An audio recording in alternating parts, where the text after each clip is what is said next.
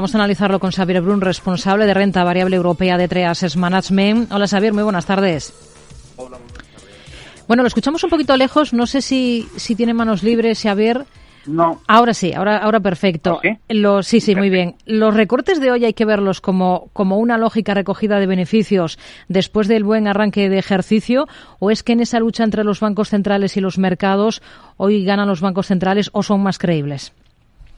Bueno, al final los recortes de hoy son sanos. ¿no? Um, como bien indicas, al final es un pulso entre la gente eh, que mira los fundamentales y la gente que mira la macroeconomía, es decir, el bottom-up y el top y el top-down. Y no son recortes exagerados, es decir, recortes como los de hoy se dan uno de cada diez días. Um, tengamos en cuenta una cosa, las bolsas europeas en especial han subido un 8%, un 8 prácticamente sin respiro. Mm, incluso había, ha, habido compañías que han subido más, de, más del 30%, como Kion o SM International, ¿no? Así que, oye, estos recortes está bien porque de no ocurrir lo que podría generarse es una codicia en la cual la gente tendría ganas de entrar para no perderse justamente el tren y eso provoca provoca burbujas, así que es sano. Hmm.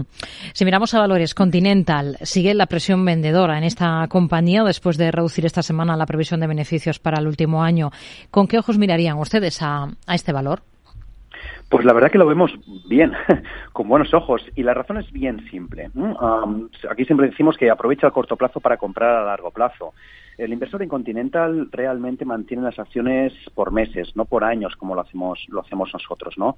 Así que los resultados trimestrales afectan muchísimo a la cotización. Pero si rascamos un poco, lo que ha dicho hoy es que el flujo de caja será menor de lo que habían previsto, ¿no? Y la razón es que hay unos proveedores que suman unos 400 millones que han dilatado el pago y ese retraso del pago les genera pues un flujo de caja menor, ¿no? Um, bueno, el tema es relevante, ¿no? Eh, pero nada más que se recuperen los, los neumáticos, que parece que lo están haciendo, que es el 50% de los negocios, mm. y luego se, se vendan eh, eh, coches, oye, al final puede generar unos beneficios que le pueden dar a un PER de 5, un PER de 6. Mm. Son buenos. Eh, una rebaja de previsiones, en este caso hunde y de manera contundente en Londres a una compañía como Dr. Martins. ¿Es un valor del que ustedes estarían totalmente al margen? Sí, eh, lo, hemos, lo, hemos estado y, y, y, estaríamos al margen. Y la razón es bien simple. Depende mucho de los gustos de los clientes y es un prácticamente un monoproducto. Es un modelo muy parecido a empresas como, como las Crocs, la de las también las zapatillas, ¿no?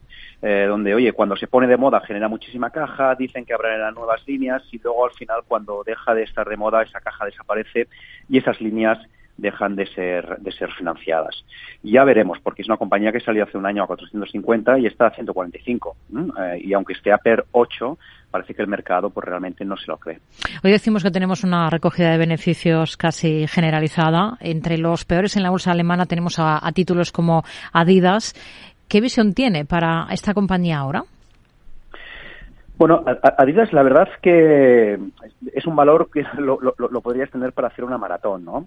a pesar de los recortes, que bien es cierto que, hoy son un poco generalizados, um, Adidas realmente parece no tan cara. Mm, vayamos un poco al, al detalle. Um, Adidas tiene, genera, bueno, fabrica zapatillas, ¿no? que es más prácticamente el 50% de su, de su negocio. Y aquí es donde hay un poder de marca. La gente no cambia por una marca blanca, sí que cambia una camiseta por una marca blanca, pero no, no, no, no unas zapatillas.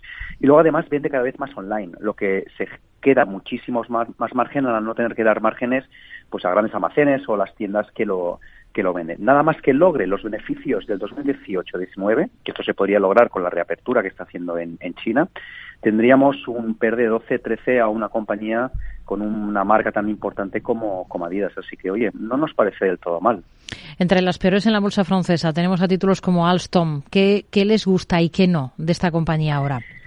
Mira, de, de, Alstom lo que nos gusta es que el líder el segmento de trenes, en especial los de alta velocidad. Eh, el, las ventas, el 20% prácticamente son servicios, lo que son ingresos muy recurrentes y con un muy buenos márgenes, con un buen backlog, es decir, una visibilidad eh, en ventas a futuro bastante, bastante buena y un equipo de gestor excelente. ¿Qué es lo que no nos gusta? Pues que todavía está digiriendo un poco la compra de Bombardier y esto, oye, puede generar tensiones y quizá se dilate más en el tiempo de lo que en un principio se esperaba. Algo de competencia en, en, en China, ¿no? Aunque está, pensamos que está, que está limitada. Pero en resumen, nos parece una, una, buena, una buena empresa. Tiene el turnaround de Bombardier, pero nos, nos parece buena empresa. Hmm. En el mercado francés hay muy pocos valores que, que escapen hoy de los números rojos. Tenemos en cabeza de las alzas a tales, de hecho, con subidas del entorno del 1%. ¿Qué es lo que más y lo, y lo que menos le, le, convence ahora de la compañía? Pues mira, Thales tiene una, ventaja competitiva espectacular, ¿no? Eh, y es que hace los sistemas electrónicos para la aviación y la defensa, cuyos clientes son los estados, en especial en, Europa, donde tiene unos presupuestos estables, eh, que crecen a través de la inflación eh, y con unas necesidades importantes estos estados de modernizarse y, a, y Tales les ofrece esa modernización. Esto les da, oye, un resultado en ventas del 3-5% muy estable, con un margen de beneficio neto sobre ventas del 5-6% y todo ello cotizando a un PER de 15. ¿Y qué es lo que no nos gusta? Pues justamente a, a qué se dedica, ¿no? Eh, y es que está presente en el sector defensa, para poner un ejemplo, monta los cerebros de los aviones drones no pilotados. Y esto es realmente lo que no, nos deja un poco al margen de tales. Xavier Brun, responsable de renta variable europea de Treases Management. Gracias por analizar con nosotros todos estos protagonistas del día en Europa. Hasta la próxima. Muy buenas tardes. Adiós, buenas tardes.